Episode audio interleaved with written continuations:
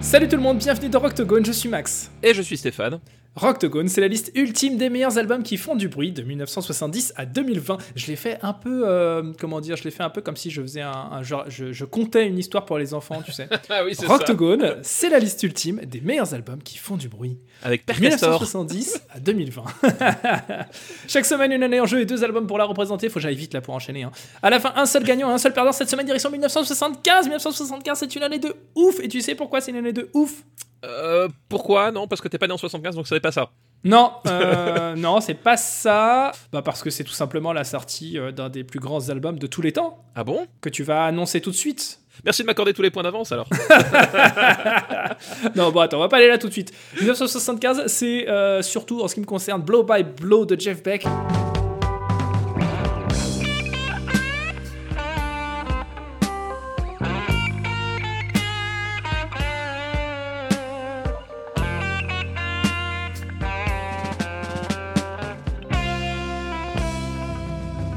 Jeff Beck, l'un des plus grands instrumentistes de l'histoire de la guitare. Quelqu'un qui est en plus euh, tellement terriblement sous-coté que ça en devient tragique pour lui, même s'il a été anobli par la reine d'Angleterre.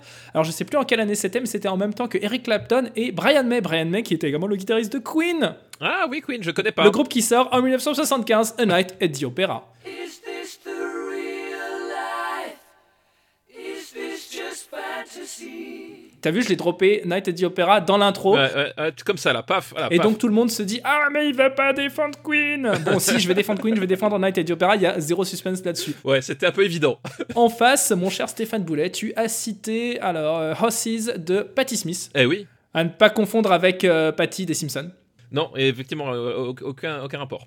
Aucun rapport. Bah si, si, il y a sûrement un rapport. Oui, mais pas- que, pas là. euh, Peut-être que Matt Groening est fan de Patti Smith et que Bah, j'espère. il faut lui donner. euh, voilà. Faudrait trouver euh, de, de qui il était fan, euh, qui s'appelait Selma aussi, mais bon. Bref, Bref, c'est, ouais. une autre histoire. On s'enfonce là. On s'enfonce et on s'en fout surtout. I-I-I-I-I-G-L-O-R-A.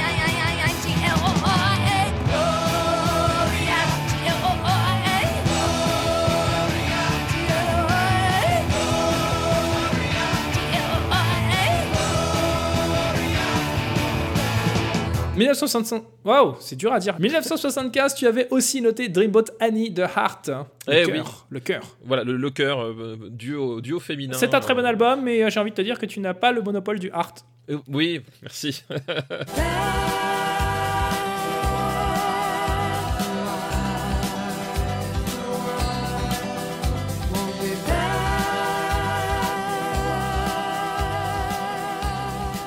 Bon, hey, qu'est-ce qu'on peut mettre en face d'un Night the Opera qui soit aussi mythique que cet album?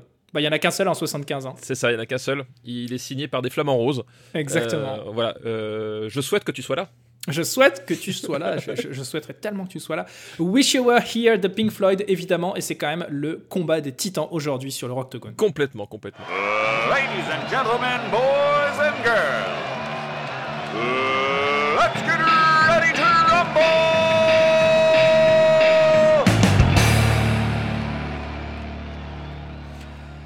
Stéphane, euh, Oui. je sais même pas si on a besoin de présenter encore une fois nos albums. Night at the Opera, l'album euh, de Queen, l'album de, de, de- de toute la folie de Queen. C'est l'album qui a coûté le plus d'argent à produire. C'est l'album qui avait euh, empilé le plus de couches de pistes différentes euh, pendant la production. C'est euh, l'album euh, du plus grand morceau de Queen et l'un des plus grands morceaux de tous les temps, Bohemian Rhapsody, évidemment, euh, qui a fait la fortune d'à peu près tous les salons de karaoké dans le monde. Euh, complètement, ouais. On peut le dire.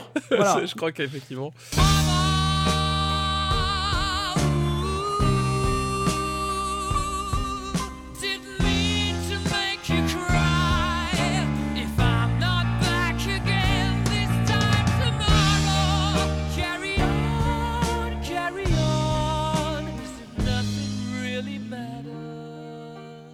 Pas grand chose d'autre à dire euh, tout de suite pour présenter cet album de Queen. Quant à Wish You Were Here de Pink Floyd, bah, c'est aussi un des, des albums qui euh, est entré rapidement au panthéon des plus grands albums de tous les temps. Bah ouais, voilà, c'est là on est face à, à des disques, tu l'as dit, euh, multiples platines dans tous les pays du monde. c'est, Bah ouais, ouais, et, et en même temps, on est dans une vraie opposition de style, on va dire. Mhm. Mais voilà, c'est ces deux disques mythiques et voilà, moi c'est- je ne pouvais pas, comme la dernière fois, je pouvais pas éviter les Mickey Mister. À un moment donné, j'étais obligé de parler Pink Floyd, voilà, qui fait partie finalement de, de mon spectre musical, euh, Mhm. à l'opposé des Sex Pistols, hein, tu vois comme on n'est jamais là où, où on l'attend. Non, mais en fait, si, parce que t'as vraiment un kink pour le, le rock progressif, en fait. Oui, ouais, bah oui, c'est vrai, c'est vrai. ouais, Donc, euh, t'es un, t'es un punk euh, progressif. Je suis un punk progressiste, effectivement. C'est Punk progressiste, mais euh, ouais, tu- un punk progressiste qui aime le punk progressif. c'est ça, voilà, c'est Ouais. c'est un concept.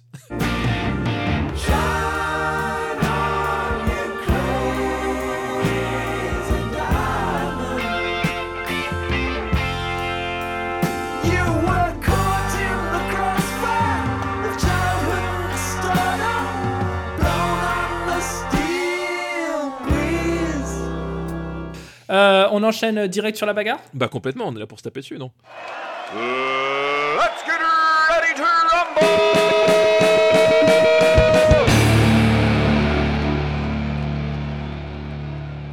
Notre premier critère, c'est la qualité de la prod et de l'interprétation. C'est quand même euh, un petit peu euh, C'est chaud.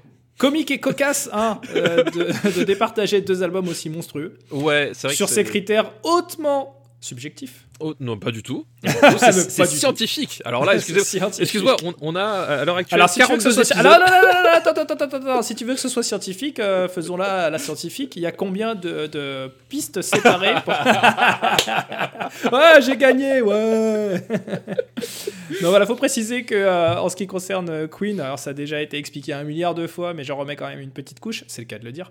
Euh, La production de cet album, pour la production de cet album, plutôt Queen s'est fait plaisir en ne se mettant aucune limite et à tel point qu'ils avaient tellement enregistré de pistes séparées, de voix et d'instruments sur certains morceaux que, euh, et ce n'est absolument pas une légende, c'est une vérité, la bande, euh, de, de- la bande magnétique sur laquelle l'album a été enregistré, à la fin des sessions, était devenue transparente à force d'être euh, réécrite et réécrite et réécrite et réécrite et, et de chauffer. Donc, euh, Ce si sont on des vandales, sur- voilà, ils ne respectent ça, pas le ça, ce sont matériel. des faits scientifiques, monsieur Boulet. Ça, c'est la science. C'est irréfutable. Vous m'entendez? Bon, l'interprétation de Queen, il n'y a rien à dire. Euh, c'est un album qui est parfait de bout en bout euh, en termes d'interprétation, de production, de son, de tout ce qu'on veut. C'est la démesure et c'est euh, une, une puissance absolue. Maintenant, parle-moi un petit peu de Pink Floyd. Bah Pink Floyd, euh, voilà, on, on est on est face euh, là aussi à un groupe de, de contrôle fric euh, absolu. C'est vrai. Euh, voilà, des types qui euh, maîtrisent leur production de A jusqu'à Z, qui vont euh, peser la moindre note euh, en se disant tiens euh, telle atmosphère machin. Voilà, on, on est vraiment sur sur sur aussi un, un disque euh, euh, très réfléchi, très très Mm. produit, un Mm. jeu sur les pistes, sur les ambiances, sur les sur les dissonances. Enfin, Alors- voilà, il y, a- il y a beaucoup de recherches qui sont faites euh, dans, dans le disque. C'est Mm.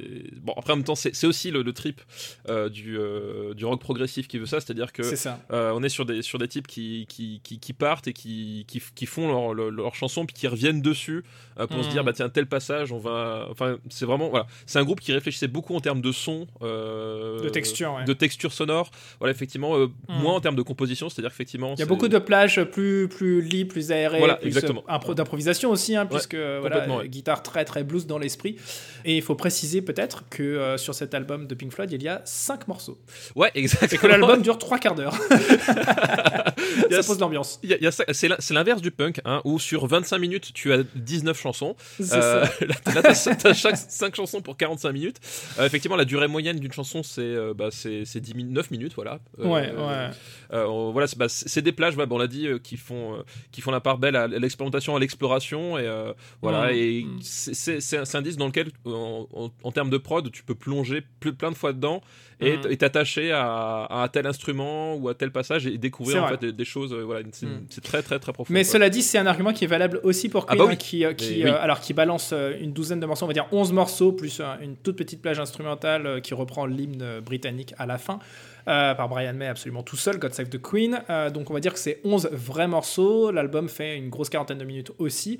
Euh, et ça part dans tellement de directions différentes. C'est-à-dire que sur l'album d'avant, il y avait déjà ce spectre, donc Chirard Tata, qui a déjà ce spectre un petit peu étonnant de compos qui, emprunte à pas mal de, styles différents autour d'un canevas rock, on va dire.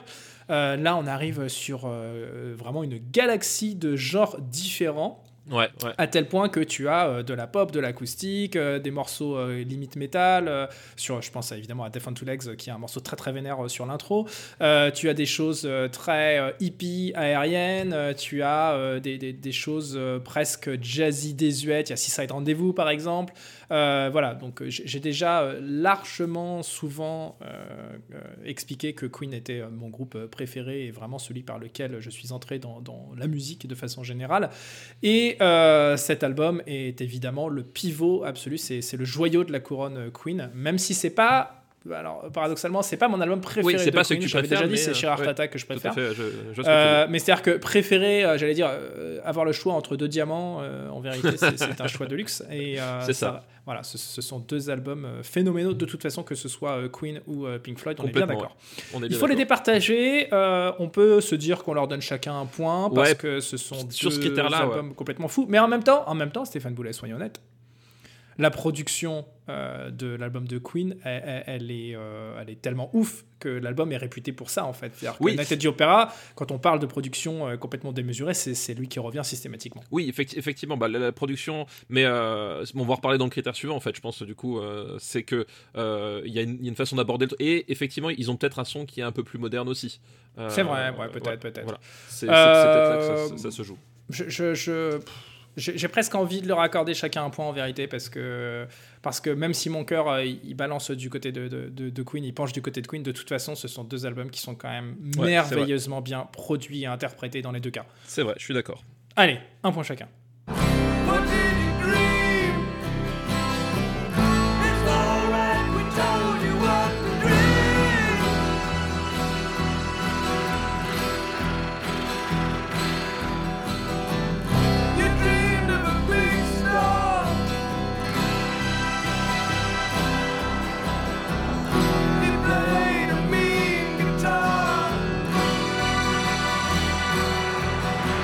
À l'originalité, notre second critère. Alors l'originalité, là, euh, euh, je crois qu'on peut difficilement faire plus original que Night at the Opera. Bah oui, qui, alors, Ouais. euh, je le rappelle, encore une fois, hein, comporte euh, une, une chanson qui s'appelle Bohemian Rhapsody. oui en, en hommage à- au, au film, voilà, sorti en 2018 avec Rami Malek, parce qu'il faut le savoir. euh, Exactement. Freddie Eh bien, était fan. Voilà, de Rami fan, Malek. Il- en fait, il était fan de Mr. Robot et ça, les a amenés à caster cet acteur. C'est Euh, ça, exactement. Voilà. C'est toujours important d'être euh, précis. toujours, toujours, toujours. Scientifique, on l'a dit. On l'a dit au début Voilà, de l'épisode, ouais, scientifique. On, on- on pourra peut-être nous-mêmes décrocher un point d'originalité pour ces, euh, ces précisions euh, dans le Pour les trivia, voilà. Voilà, les, pour les les meilleurs trivia du rock. Euh, non, originalité de cet album de Queen, elle est absolument folle, mais j'ai envie de dire, l'originalité de l'album précédent était déjà assez marquée, mais là, vraiment, ça passe un, un cap en termes de démesure et de folie, c'est-à-dire que euh, il faut avoir quand même un ego de ouf pour pondre des machins comme ça. Euh, on va pas se mentir. et, Ah bon et- sortir ça de façon confiante en se disant, euh, si, si, on tient un truc qui est vraiment génial, vous allez tous kiffer. Ah, et, et surtout pouvoir tenir tête à la maison de disques Exactement. qui, quand t'arrives avec une maquette comme ça, te regarde quand même en disant Les gars, vous êtes sûrs ça va pas le faire. non, non, c'est vraiment de, c'est vraiment de la folie. C'est un, un- un cas, c'est vraiment un cas d'école hein, dans l'histoire de la musique contemporaine, je pense. Euh, j'ai- J'aime bien utiliser des superlatifs et des, des grandes images comme ça, mais vraiment, euh, c'est un album qui aujourd'hui encore est décortiqué dans tous les sens euh, et, qui ne cesse de révéler à chaque fois des nouvelles couches, des nouvelles choses. Et, vraiment, c'est un non-sens en fait cet album dans, l'idée où il essaye tellement de choses différentes et il le fait de façon tellement admirable et aussi de façon tellement confiante que euh, ça mélange à mon sens autant l'absurde que euh, le génie. C'est-à-dire que les types, au début, on, on les voyait juste comme des, euh, comme des mecs de- du glam rock, euh, voilà. Et puis d'un- coup, ils arrivent, ils se disent ouais, mais en fait, on va vraiment mélanger euh, de- des compositions d'opéra avec des gros riffs de guitare. Et vous Mhm. allez voir, ça, ça va, ça va le faire. et vous allez voir, on va sortir un, un single de 6 minutes et les gens vont apprécier. Et, ça va bien se passer. Single qui d'ailleurs était donc est arrivé numéro 1 en Angleterre et qui est redevenu numéro 1 euh, quand il est ressorti juste après le- le- la disparition de Freddie Mercury. Il a, Ouais, il a- bah oui, oui. il a été réédité et c'était la première fois de l'histoire de la musique en Angleterre qu'un single se retrouvait deux fois numéro 1 ah oui, bah ouais. euh, dans, donc, dans- Non, sur, mais- sur deux décennies différentes. C'est quand même assez maboule. Il y a, enfin, oui, il y a, il y a, il y a- pas photo. Voilà. N'oublions pas quand même que, que cet album comporte beaucoup de morceaux qui sont euh, assez euh, iconiques aussi, hein, parce que euh, typiquement You're My Best Friend est un des, des Ouais. morceaux les plus connus de Queen, une balade signée John Deacon, donc le bassiste de Queen. qu'il avait entendu dans, dans Shaun of the Dead de d'Edgar Bien. Wright en fait et qu'il a, du coup il a fait une reprise Voilà, Évidemment. c'est ça Aïe, donc voilà, on peut dire que le point de l'originalité il Oui. part du côté de Queen, malgré oui. tout. Complètement oui non mais ça c'est évident I'm bound to be proposing on a Saturday night.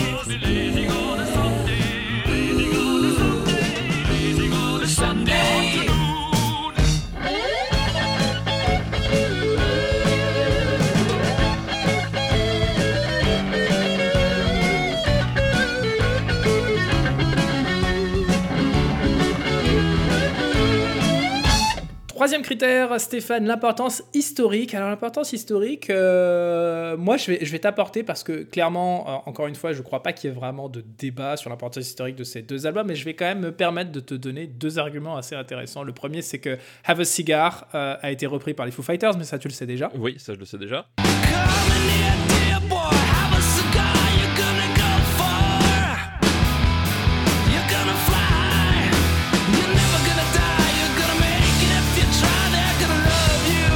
Il a été repris par les Foo Fighters dans quel cadre? Est-ce que tu t'en souviens? Euh, là comme ça là non parce que c'est pas la chanson que j'écoute le plus souvent C'est pour la, la- la bande originale. euh, alors, on dit bande originale, mais généralement, c'est plutôt les morceaux inspirés du film euh, de Mission Impossible 2. ah oui exact oui c'est Voilà. vrai. oui c'est vrai c'est tout à fait D'ailleurs, à l'époque, les Fighters aimaient bien mettre des morceaux, euh, des chutes de studio euh, pour euh, habiller la- la- les, les BO des films. Ça se faisait beaucoup dans les années 90.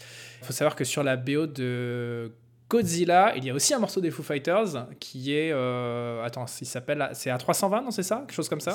Si c'est alors tu, tu mets le doute là d'un seul coup Je crois que c'est à 320, mais. mais il, me- il euh, me semble aussi euh, mais non c'est à 320 c'est ça ouais tout à fait Oui. Ouais. Ouais. Eh, eh, eh. Faudrait que je lance un podcast sur Dave Grohl. faudrait ouais faudrait Ouais. faudrait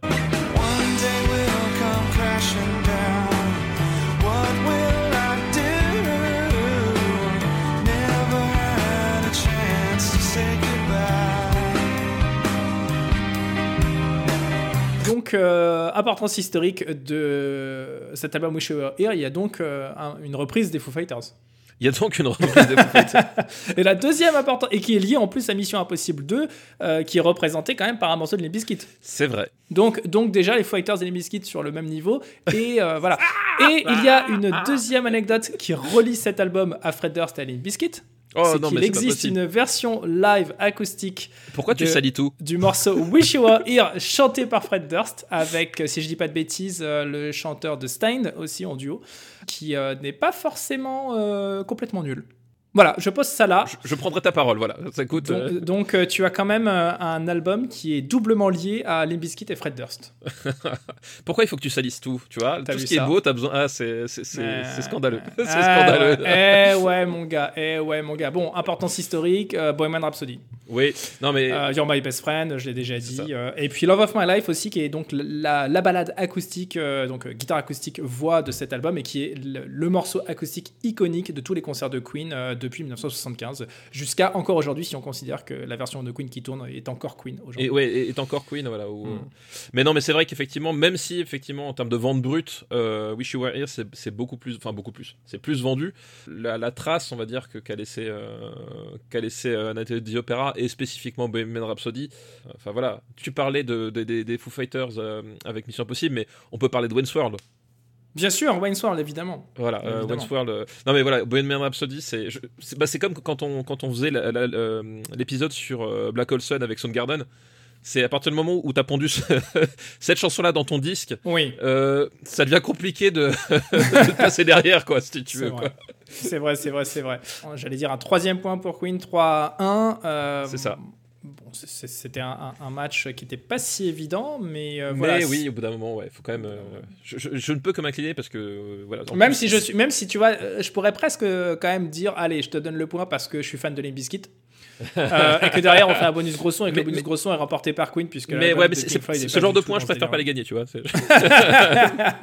oh, oh, j'insiste monsieur, j'insiste. Prenez C'est- donc. C'est ce que je dis toujours. Il y a certaines L'important, c'est pas savoir quelle bataille gagner, mais c'est savoir quelle perdre. tu vois. C'est- Alors, attendez monsieur, il y, y a un point de plus, je vous le laisse quand même.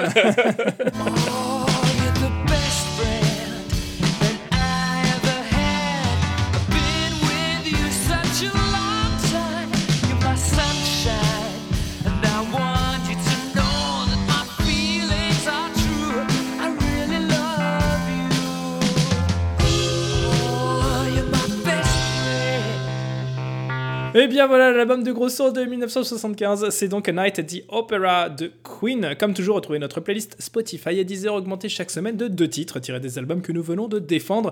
Stéphane, pour représenter Wish You Were Here, tu choisis Wish You Were Here? Bah oui, la chanson éponyme, évidemment. So, so you think you could tell heaven from hell, blue skies from pain. J'adore Pink Floyd de manière générale, mais c'est la chanson de Pink Floyd qui me, Ouais. qui me met les poils, comme on dit. Ok, je comprends. Alors, je suis pas du tout Team Pink Floyd, hein, je, crois que je l'avais déjà Ouais, euh, peut-être évoqué, ouais. mais ce morceau Wish You Were Here fait partie de mes morceaux préférés dans la vie. Bah oui, Donc euh, très bon choix Stéphane. merci. Et toi, tu choisis quoi? Eh ben écoute, euh, pour Night at the Opera, j'hésite parce que soit je mets Bohemian Rhapsody, ce qui est le choix évident euh, pour dire, bah yeah, évidemment, c'est le morceau le plus connu de rock, machin, etc. Euh, soit je prends la tangente et je me dis, non mais attends, on est quand même des anticonformistes. On, fait- on est le RPU, on n'est pas n'importe qui. On est connu pour, pour nos hot tech pourris. Donc euh, peut-être que je pourrais mettre euh, le morceau I'm in love with my car qui est chanté par Roger Taylor, le batteur de Queen, et que Roger Taylor a imposé comme étant le premier single de cet album. Oui, tout à fait. En dépit du bon sens, hein, faut, faut bien le dire. Euh, c'est un morceau euh, dans lequel il explique littéralement qu'il est amoureux de sa voiture avec euh, ses, ses joints de culasse et sa graisse. Euh, c'est une, drôle de chanson, mais qui fonctionne très bien et qui en plus met en avant le timbre hyper agressif et hyper rock'n'roll de Roger Taylor que j'adore. Donc je crois que je vais mettre I'm in love with my car.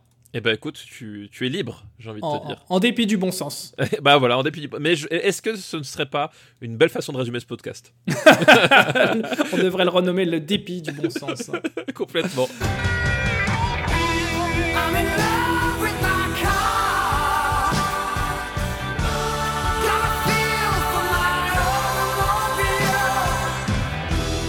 Bonne écoute, partagez tout ça pour répondre à la bonne parole et dites-nous à votre tour quel est selon vous le meilleur album de gros son de 1975. Retrouvez-nous sur le Discord du RPU ou sur le site officiel de Rocktogone, rocktogone.fr et d'ici à la semaine prochaine, continuez à faire du bruit.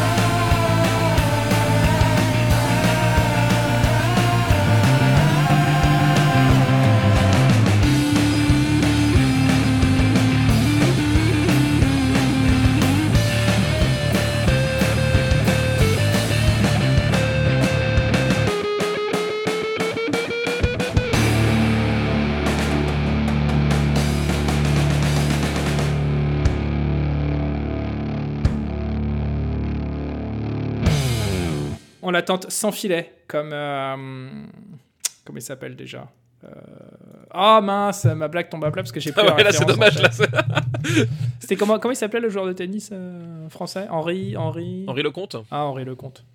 J'allais dire, j'attends sans filet comme Henri Lecomte. Ok. Ouais, bah, Ouais, mais ça marche pas bien là. On est plus dans le groove là. bon, bref, peu importe, c'est nul. Une production RPU.